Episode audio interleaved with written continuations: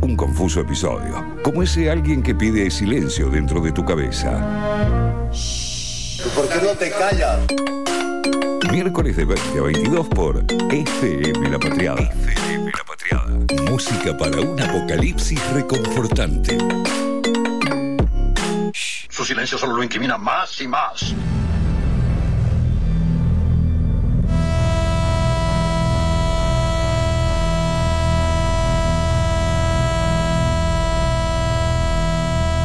Lo que da luz debe soportar quemarse. Ay, bueno. ¿Qué está diciendo?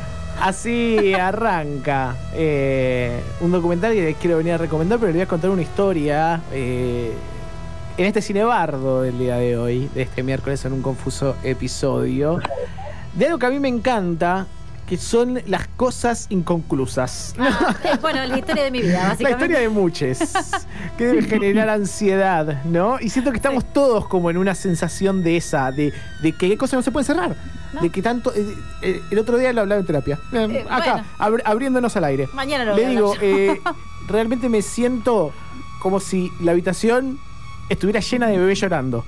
Y no puedo, claro. no puedo responder a todos a la vez. Ah, ¿Pero vos tenés esa imagen en serio?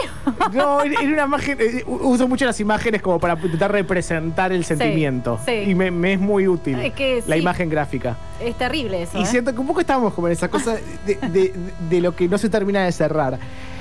Y acá hay algo que. Y vamos a hablar sobre una película que nunca terminó de existir en sí. Y que nunca se cerró, pero que eso me parece que la hizo también una, una referencia que se fue sos- sostenida en el tiempo. Estoy hablando de Dune. Dune es una duna, digamos en español. eh, es un libro de Frank Herbert de 1965. Ujú. Un, di- un libro que fue récord mundial eh, en su época, estaba en todos los países. eh, y. Pero no- puntualmente de Dune no vamos a entrar, sino que hablamos a hablar del el intento de adaptación al cine que hizo Alejandro Jodorowsky. Bien. me Alejandro gusta. Jodorowsky, quizás con uno de los mejores apellidos del mundo, ¿no? Me encanta cómo suena Jodorowsky. ¿Te puedo parar un segundo? ¿Te puedo hacer un paréntesis? No, Bueno, no, sí, sí.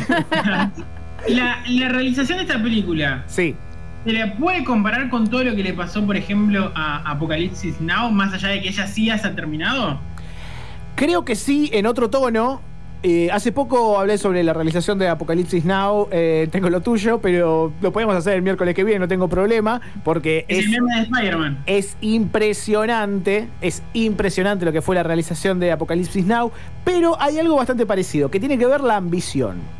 Ahí hay una ambición por la obra, de, de- tanto de los directores como de sus realizadores, eh, que hacía llevar todo a un cierto límite. En Apocalipsis Now, el que no conozca puede verse el documental Hearts of Darkness, Corazón en las Tinieblas, que filmó la esposa de, de Coppola, con todo el backstage de lo que fue filmar esa película, una película que intenta, eh, bueno, lo hablamos un poquito la semana Sí. pasada, no quiero adentrarme mucho, pero puede ver eh, Hearts of Darkness. Eh, Dune nunca llegó a filmarse. Pero ¿qué pasa? A ver, vamos por partes. Eh, Algunas de las palabras que decía Jodorowsky, el que no eh, ubique a Jodorowsky se puede hacer una idea con algunas de las frases que dijo sobre la, pe- la película. Pongamos, ¿no? En principios de los 70 Bien. ¿no? Yo quería hacer una película que diera a la gente las mismas alucinaciones que si tomaran LSD. Ah, bueno. Yo no, yo no quería que la gente tomara LSD. Yo quería que la gente vea mi película. Eso es lo que dijo Alejandro Jodorowsky. Quise crear un profeta para cambiar las mentes jóvenes del mundo. Me da un poco de miedo. Una igual. película quería hacer Jodorowsky, ¿no? Ubiquemos, no, igual que, es que lo conozca, sabe Sí, su, sí. su mambito mental y su laburo mental también, porque ha ayudado a mucha gente, podremos creer. Eh, y él hizo, eh, decía, no, no- no era una- hacer una película, era hacer algo diferente, era crear algo sagrado. Ok. Y, y también hay algo de la, la diferente interpretación que se puede dar a crear una obra. ¿no? Y, y puntualmente a, la- a una película, que el cine, querramos nosotros o no, es entretenimiento antes que nada. Sí. El cine nació como entretenimiento. El cine era caro y nació en los circos, en maquinitas en los que uno ponía los ojos y pasaban imágenes girando Sí, y tenía que pagar una moneda para eso. No nació porque alguien quería demostrar su amor por otra persona y le decía, ah, te voy, le voy a hacer una película. No, siempre fue entretenimiento y fue negocio. Bueno, este tipo quería crear de ese negocio algo sagrado, algo que cambiara el mundo. Y una de las, preguntas, ¿qué, es- ¿qué hubiera pasado si en vez de ser Star Wars, la primer gran película en llegar a nivel mundial al suceso de la ciencia ficción, ¿qué hubiera pasado si fuera Dune? Ubicámonos. Alejandro Jodorowsky, su primera película, eh, Fan, Fando and Liz, se estrenó y la gente. Hubo disturbios. En No, el cine. no, no, pará. Hubo disturbios reales en el cine. O sea, la gente empezó a romper cosas. ¿Posta? Se empezó a, cen- eh, a censurar. Esto fue en México. Alejandro Jodorowsky es chileno. Sí. Y ya eh, él se dedicaba al mimo, a los títeres, al teatro. Empezó a hacer muchas obras de teatro. Todo muy abstracto. Todo Yo no muy sabía que había hecho películas, ¿eh? Sí, bueno, No e- sabía. es, muy loca también su, su carrera en, en la- en el cine y ahí no vamos a estar adentrando. Eh, pero él se fue a México ya con la experiencia del teatro, toda la corriente surrealista de su Sí. época. Y directamente me- en México le clausuran, la- le censuran la película, Fando con Luis. Se la censuran porque eh, violaba. Pero eh, pará, ¿se llegó a estrenar o no? se llegó a estrenar, se llegó a estrenar en los cines de, de trasnoche. Sí. Y bueno, se la censuraron porque sus imágenes eran terribles.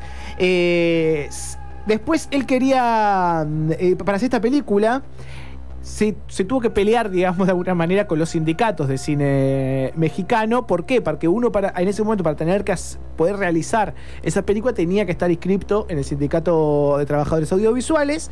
eh, y este Y estaba no con un delirio trascendental y decía, ¿cómo voy a pedir permiso para hacer una obra? Es hermoso. No es una película, es algo sagrado. ¿Cómo voy a pedir permiso para yo hacer una obra? Finalmente, El Topo, 1970, primera película que se volvió un culto y nunca fue estrenada de día, digamos. Nunca se proyectó de día, solo de medianoche. El Topo, el que no la conozca, es, es un western, un western surrealista que es magnífico, que se transformó también en una película de culto. Ahí empezó a ganar renombre. Y finalmente, en el 73, eh, Ro- eh, eh, Jodorowsky crea La Montaña Sagrada película que le habilitó eh, recaudar eh, muchísimo más dinero y llegar a una popularidad a nivel mundial. De hecho, en toda la corriente surrealista de Europa, ahí conocen eh, en sí la- la- el nombre de Jodorowsky. Claro. Su imagen, la imagen de la montaña sagrada es fascinante. Y si lo ponemos en una época en la gente que se drogaban mucho, Mucho, sí, en exceso. era, era, era y la utilización casi de, de ver una película era hasta pragmática mentalmente, Claro, claro. ¿no? Ahí conoce a Michel Seydoux, que terminó convirtiéndose en el productor. Michel Seydoux, un francés, que le dice: Te pongo guita, haz lo que quieras. Te pongo guita, hacé lo que quieras. Te Ah, produzco lo que quieras. Eh, Jodorowsky había leído. Jodorowsky hacía los guiones, todo. todo Jodorowsky era todo. director y hacía todo. Ah, o sea, no tenía un No concepto. eso, no ¿eh? tenía, no tenía un. Él actuaba en las películas. En Sí, el topo sí, sí, a- pero- actúa su hijo con siete años. Eh, pero bueno, ahí le dice: te, te hago lo que quieras. Y estaba a full Dune eh, siendo un clásico. Y él, un amigo de él lo había leído y dijo: Quiero hacer Dune.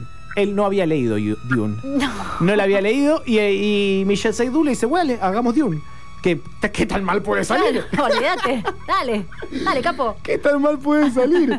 Eh, y bueno, Dune puntualmente eh, es una épica espacial, ¿no? Que sucede en un planeta desértico llamado Arrakis, donde hay una especia llamada melange, que es una droga que expande la mente y se convierte esa droga que expande la mente en una de las mercancías más importantes del universo. Entonces, Ah. entonces Arrakis, ese país, ese país, ese continente, uy Dios, ese, Ese planeta, planeta. voy de más grande, ¿viste? ese planeta eh, se convierte en un centro neurálgico de la droga y del comercio a nivel ¿Cuánta internacional. en esa cabeza? No, No, hermoso, hermoso. Ahí a, a Frank Herbert, eh, el escritor de Dune, una Sí. es una novela magnífica. Eh, y tenía lógica también en la época. Imagínate, o sea, si había una sustancia que, que permitía el, eh, que liberar la mente, Claramente, imaginemos eh, cómo se consumía el LSD en su época, en toda la corriente surrealista de Europa, eh, era, era, era obvio que lo iban, lo iban a, a poder masificar. Michel Seydoux le alquila un castillo a No, Jodorowsky. no, no, no. Le alquiló un castillo, lo, cerrate y haceme esa película. Muchísima plata. No, ¿Qué pasó? ¿Por qué no, se estrenó? ¿Qué pasó? Quiero saber. Cada persona que trabajara en esta película tenía que ser un guerrero, un guerrero espiritual. Ah, no. El chabón no contrataba trabajadores, contrataba, o sea, contrataba. En realidad armaba equipos de laburo, porque son equipos Sí. muy reducidos. Quería que sean sus, sus, eh, guerreros espirituales y los llamaba así, eran guerreros espirituales para él. Ahí eh, conoce a un tal, un tipo que dibujaba bastante bien que se llamaba Moebius. Bien. Moebius, el que no lo conoce, es uno de los grandes artistas del cómic. Su visual es magnífica. Eh, y bueno, era el dibujante francés de la época. Y bueno, conoce- co- eh, a Moebius. Ahí también conoció a otro. mm, eh, Todo esto en el castillo. Todo esto en el castillo. No, y no, yendo a ir a buscar, imaginemos, 70, no hay internet. Tampoco había una, una industria del cine desarrollada en No, cuanto a la ciencia cual. ficción. Hacer una película de ciencia ficción era una locura. A ver, la ciencia ficción era clase B nada más. Claro. No, no había una gran pr- producción. El chabón quería hacer la película más grande de la historia con toda la guita del mundo. Logroso, digamos. Hacer una gran superproducción de ciencia ficción, lo cual era casi, no sé, como a alguien se le había ocurrido un momento hacer algo de, de- con superhéroes, digamos, de Sí, algo sí, de sí, niños. claramente. ¿No? Eh, y ahí decía el chabón, hizo un storyboard con Moebius de, de 3.000 dibujos. Usé a Moebius como cámara. Lo, que- lo que decían que Moebius era muy capo dibujando, pero también era, era muy rápido. Claro. Entonces empezaron a dibujar, a dibujar cada cosa, cada movimiento de cámara. Y ahí dicen muchos que también, en parte, esa, los zoom in, los traveling de las cámaras los, los supo desarrollar ya desde el dibujo. ah, ¿no? no, una genialidad. Eh, y eh, digamos también que el chabón quería empezar con un traveling. Un traveling es una, una- un plano secuencia, ¿no? Bueno, es quiero arrancar con el traveling más grande de la historia. No. Un traveling que, cru- que cruce todo el universo. Que si lo Ah. decimos ahora, computadora, Claro, pero en los 70. ¿Cómo haces eso? O sea, es muchísima guita, muchísimo movimiento. Pero bueno, así lo quería, lo quería el chabón. Fue a buscar a Trumpil. Trumpil era el encargado de los efectos especiales de 2001 Odisea en el Espacio, que en ese momento estaba a full. ¿Y qué pasa? Trumpil estaba en la cuna de oro, Sí. ¿no? Y bueno, eh, no le cayó bien a, a Jodorowsky porque era muy vanidoso y yo qué sé, y supuestamente ahí se cortó. Eh, ahí, cuando salen de esa reunión se meten a ver una película de ciencia ficción que se daban ahí en las trasnoches de esos cines y ven a una que eh, tenía unos efectos especiales muy baratos, pero que eran muy buenos. Y la había hecho un tal Dan O'Bannon. Dan O'Bannon tenía 21 años. Ay, mi amor, era un bebé. Lo fue a buscar, le dijo, vende todo lo que tengas y venite conmigo porque te voy a cambiar la vida. Todo el tiempo esta situación de eh, no es una película, es algo más grande, es salvar, a- es, es Sí, sí, cambiar sí. la, la Es la mente de la juventud, es la revolución, es implacar, eh, cambiar la historia, ¿no? Eh, había un papel principal, lo tenía que hacer un joven. ¿A quién pongo? A ese joven que tenía que hacer todo, que era, digamos... eh, Él no daba ya con el no, ella tenía no, 47 claro, años. ya- ya estaba pero todos eran muy jóvenes. Y ahí mete a un pibe de 12 años que era su hijo. No. Met- mete a Brontis, su hijo, a entrenar, porque había lucha, artes marciales, A la cabecita de sables. ese nene, por Dios. Escuchate esto. Eh, contrata a Jean-Pierre Bagnitz, lo estoy diciendo mal porque creo, que es Bagnou. Eh, Jean-Pierre Bagnou, vamos a decirle. Sí. Eh, Jean-Pierre Bagnou era un entrena- entrenador de artes marciales de Hollywood bastante eh, importante.